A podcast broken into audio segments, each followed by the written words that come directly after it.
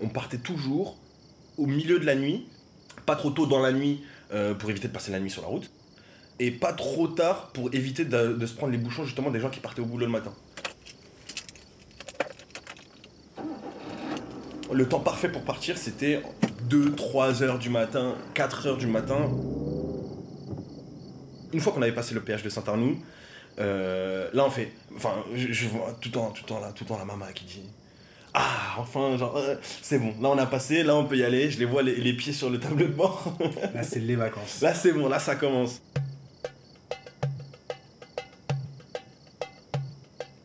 La route du bled, un documentaire de Halima El Katabi.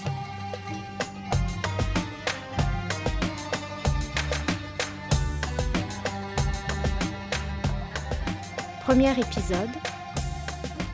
Rêve d'or sur le porte-bagages. La route, c'est. En fait, on appréhende, on est en train de se dire, bon, il va falloir qu'on soit euh, en condition pour pouvoir assumer ce, temps-là, qui en fait un, est à la fois un temps d'ennui, mais un temps qu'on apprécie, mine de rien. Mes potes algériens, ils font pas, ils font pas la route, ils font pas la route parce qu'ils peuvent pas. Ou alors ils prennent le bateau à Marseille, mais eux, ils le vivent complètement différemment. Moi, j'ai un pote tunisien, quand je lui dis que je fais la route du Maroc en voiture, il a un stéréotype sur vous êtes des grands blédards.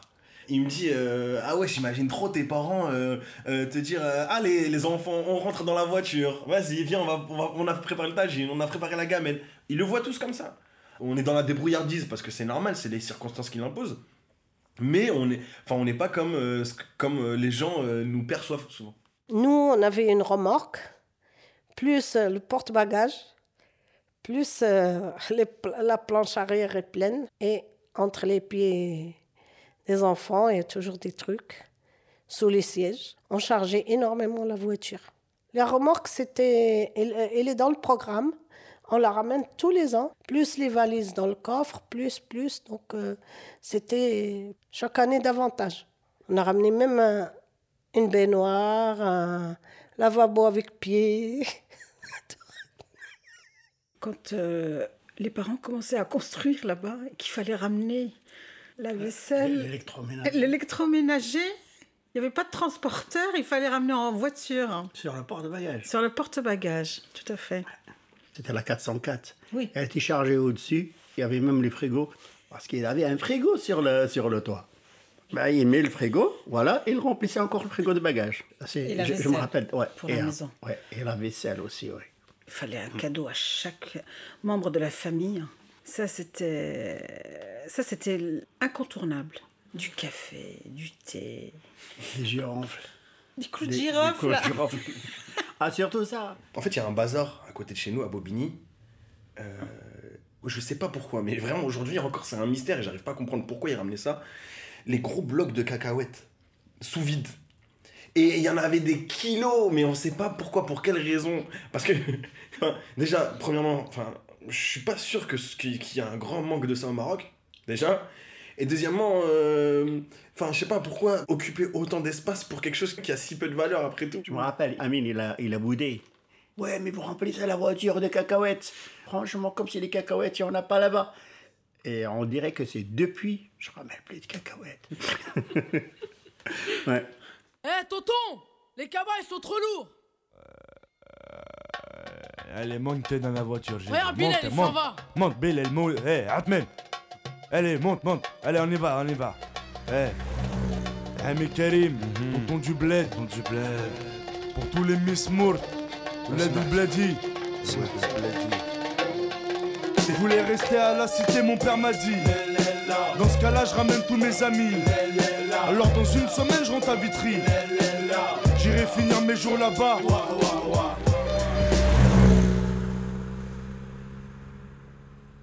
On allait souvent à Tati pour faire les courses. Il y a un parking qui est à Tati. On est stationné là-bas. On passait la journée chez Tati. On mangeait là-bas, à côté dans les petits restos arabes et tout ça. Et on finissait toute la journée à Tati. C'était des vêtements, des tissus, des parfums, des savons, des foulards, des chaussures, des assiettes, des bougies. C'était pour toute la famille. En tout cas, les cousins, les cousines et les voisins. Et si tu ramènes pas la voisine, la voisine, elle, elle voit mal les choses. Et c'est pour ça qu'il faut acheter un cadeau ou la voisine. En fait, les cadeaux prenaient plus de place que nos propres affaires dans la voiture.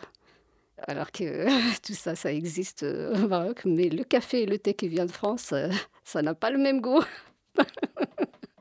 Donc il fallait partir avec le café, le thé, les parfums. Les parfums rêve d'or. Parfum rêve d'or. Ah ouais, le rêve d'or. Rêve d'or. Le rêve d'or. Oui, le fameux rêve d'or, euh, c'est un parfum que les parents achètent tout le temps pour apporter au Maroc. Je ne sais pas pourquoi, c'est le parfum fétiche des locaux euh, marocains. Mais en tout cas, fallait à chaque fois ne jamais oublier d'en apporter euh, avec soi parce que on n'ose pas venir les mains vides. Donc la facilité, c'est de prendre un lot important de parfums rêve d'or. Ce parfum que tout le monde aimait à l'époque, qui était très très très très fort, c'était une marque euh, courante et la moins chère qu'on trouvait plus sur les marchés. Ah, ils aimaient bien parce que ça dure longtemps quand même. Quand c'est fort, c'est ça veut dire c'est c'est de la bonne qualité pour eux. Quand il y a un événement, euh, une grande fête, ils aiment bien asperger les invités avec ce parfum-là.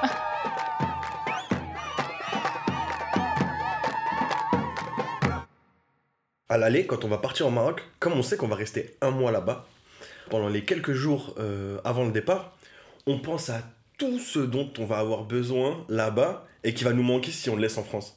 Au moment où on- est en train de préparer nos affaires, on est en train de penser à la console de jeu qu'il faut ramener. Il faut la charger. Il faut acheter des piles. On pense à tous les livres dont, on va avoir besoin pendant un mois. De quoi je vais avoir besoin et qui va me manquer si je l'ai pas là-bas? les veilles de, départ, on essayait de ne pas dormir de la nuit pour dormir sur la route. Et je me souviens que deux ou trois années d'affilée, on avait les VCD, là, les espèces de CD euh, piratés du, euh, du Maroc qu'on ramenait. Et puis euh, on, passait la nuit à mater des films pourris comme ça. À l'époque, il y avait la, la Renault 21. Il y avait un coffre qui était pas si, euh, si spacieux que ça. Puis ensuite, il y a eu le Renault Espace. Là on, a, là, on a passé un niveau. Je me souviens du chargement, et en fait, euh, il y a une seule et unique personne qui est responsable de ça. C'est papa. C'est simple. On prépare les affaires. Les affaires, elles doivent être en bas, dans le salon. Puis ensuite, papa, il regarde. Et il sait, en fait. Il sait, celle-là, elle va rentrer en premier. Celle-là, elle va rentrer juste après. Celle-là va rentrer dans le coffre du toit et pas dans le coffre. Ça, c'est un Tetris. Et il a, il a déjà anticipé. Et, mais c'est lui le chef des travaux. Une année, on est passé, il y avait des contrôles. Ils nous ont ramenés dans un hangar où il y a une grande balance. Nous, on est descendus de la voiture. Ils ont pesé la voiture et la remorque pour voir si on n'a pas dépassé le poids autorisé. Et on, a échappé belle. Mais moi, j'étais contente parce que moi, j'étais contre le surpoids et contre tous ces chargements. Parce que vaut mieux ramener de l'argent et acheter là-bas sur place que de risquer sa vie, la vie de ses enfants. J'étais toujours contre, mais bon, c'est le chef qui décide. Donc, j'ai pas le choix. En fait, assise dans la voiture, euh, on arrivait quand même à tenir. hein. Les parents s'arrangeaient toujours en fait pour faire en sorte que le, coffre ne soit pas plein. Donc ils mettaient euh, genre des tapis pour faire euh, comme un matelas. Et donc les tout petits pouvaient dormir en fait directement sur le sur les tapis en fait. Mais on a toujours eu la chance de ne pas être contrôlés. Bon, euh, c'est vrai quand on arrive à côté de la douane, euh, on s'arrangeait pour être tous assis euh, à sa place correctement, mais une fois que c'est passé, ben, allez, on repart derrière. Comme ça, on joue, on dort, on fait ce qu'on veut. Enfin, je parle surtout des tout petits, hein, pas les grands.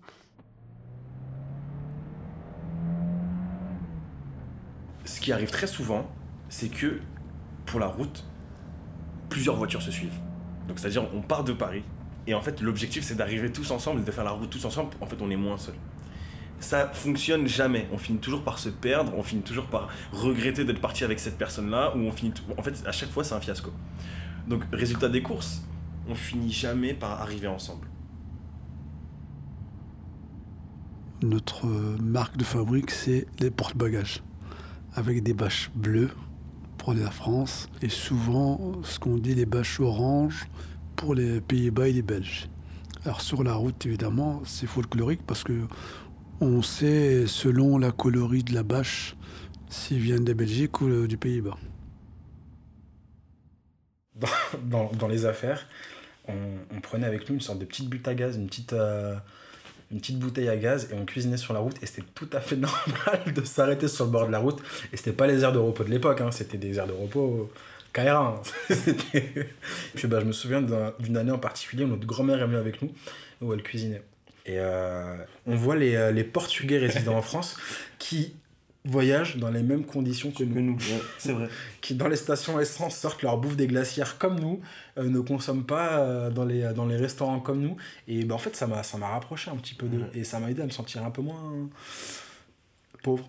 Blédard. Blédard. ouais.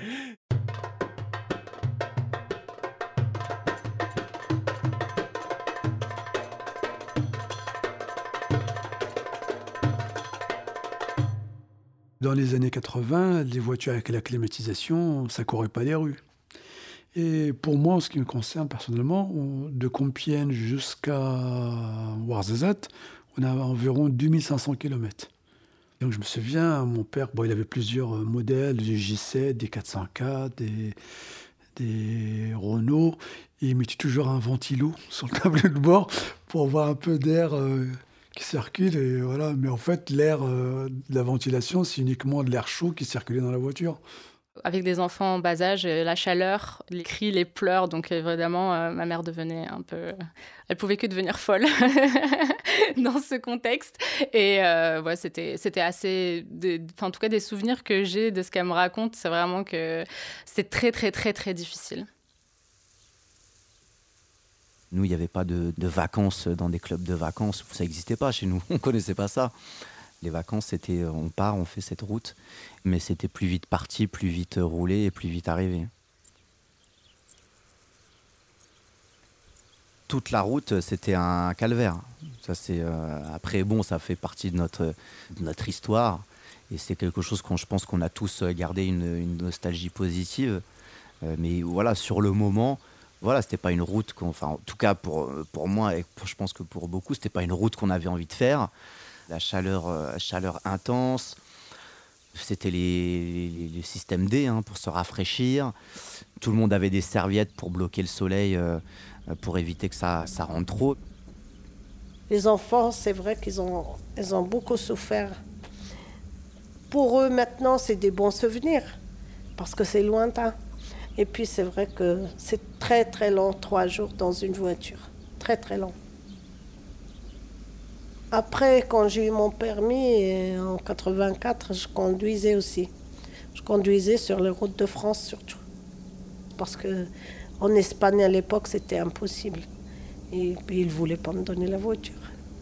Ils ne voulaient pas me donner le volant.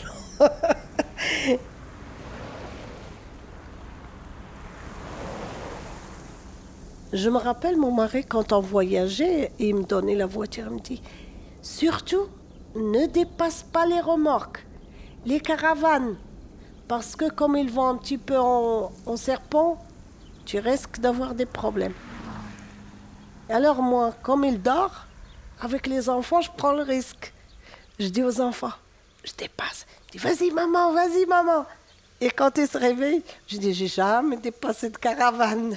Comme ça, il n'y a pas de risque. Comme ça, moi, il me donne la voiture la prochaine fois. Parce que moi, j'ai confiance en moi. Je sais que j'ai eu mon permis en France. Et je sais que j'ai compris ce qu'il faut faire et ce qu'il ne faut pas faire.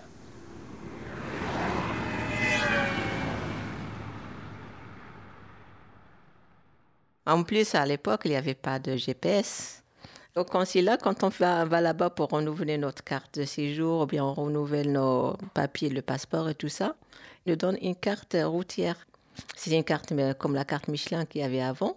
Et sur la carte, c'était bien en gras la ligne qu'il faut suivre pour de, l'Espagne jusqu'au Maroc. Et on prenait cette carte-là, on suivait cette carte-là. En général, on s'arrête très peu en France. Donc souvent, euh, les premiers arrêts commencent euh, une fois qu'on s'approche de Bordeaux. Là, on prend une bonne petite pause. Et puis après, juste à la frontière, euh, parce que c'est la peur un peu, je pense, euh, de l'inconnu. On se dit on s'arrête mieux en France, on connaît mieux. Et donc, euh, on met plein de gasoil. Comme ça, on n'a pas à chercher, euh, une fois qu'on est en Espagne, aller chercher des stations et tout ça. Et souvent, c'est pas très pratique là-bas. Donc, on essaye de faire le maximum juste avant de traverser la frontière. Donc, de la France jusqu'en Espagne, c'est relativement rapide parce qu'on connaît la langue, on connaît la route par cœur. Et alors, évidemment, dans notre tête, l'objectif euh, visé, c'est qu'à peine on démarre, on voudrait déjà arriver au Maroc. Et donc, évidemment, bah, il y a des, de l'imprévu. C'est ma femme qui conduisait, et elle s'est endormie. Et en quittant la route, on a eu de la chance parce que le véhicule a percuté la rampe de sécurité. Et elle est montée et elle est sortie de l'autoroute carrément de l'autre côté. On a fait deux tonneaux, je crois. Et comme tout le monde dormait, on n'a pas bougé en fait, on ne s'est pas débattu. Notre corps, comme si qu'il était mort, il est resté figé à sa place. Et la voiture a fait du tonneau, on est retombé sur euh, les quatre roues, où on n'avait absolument rien, aucune égratignure. Je me suis retourné à regarder les enfants. Hein. Ça, euh, si ça allait bien, euh, après, reste, je m'en foutais. Quoi. Et depuis cet accident, je n'ai plus jamais retourné au Maroc en voiture.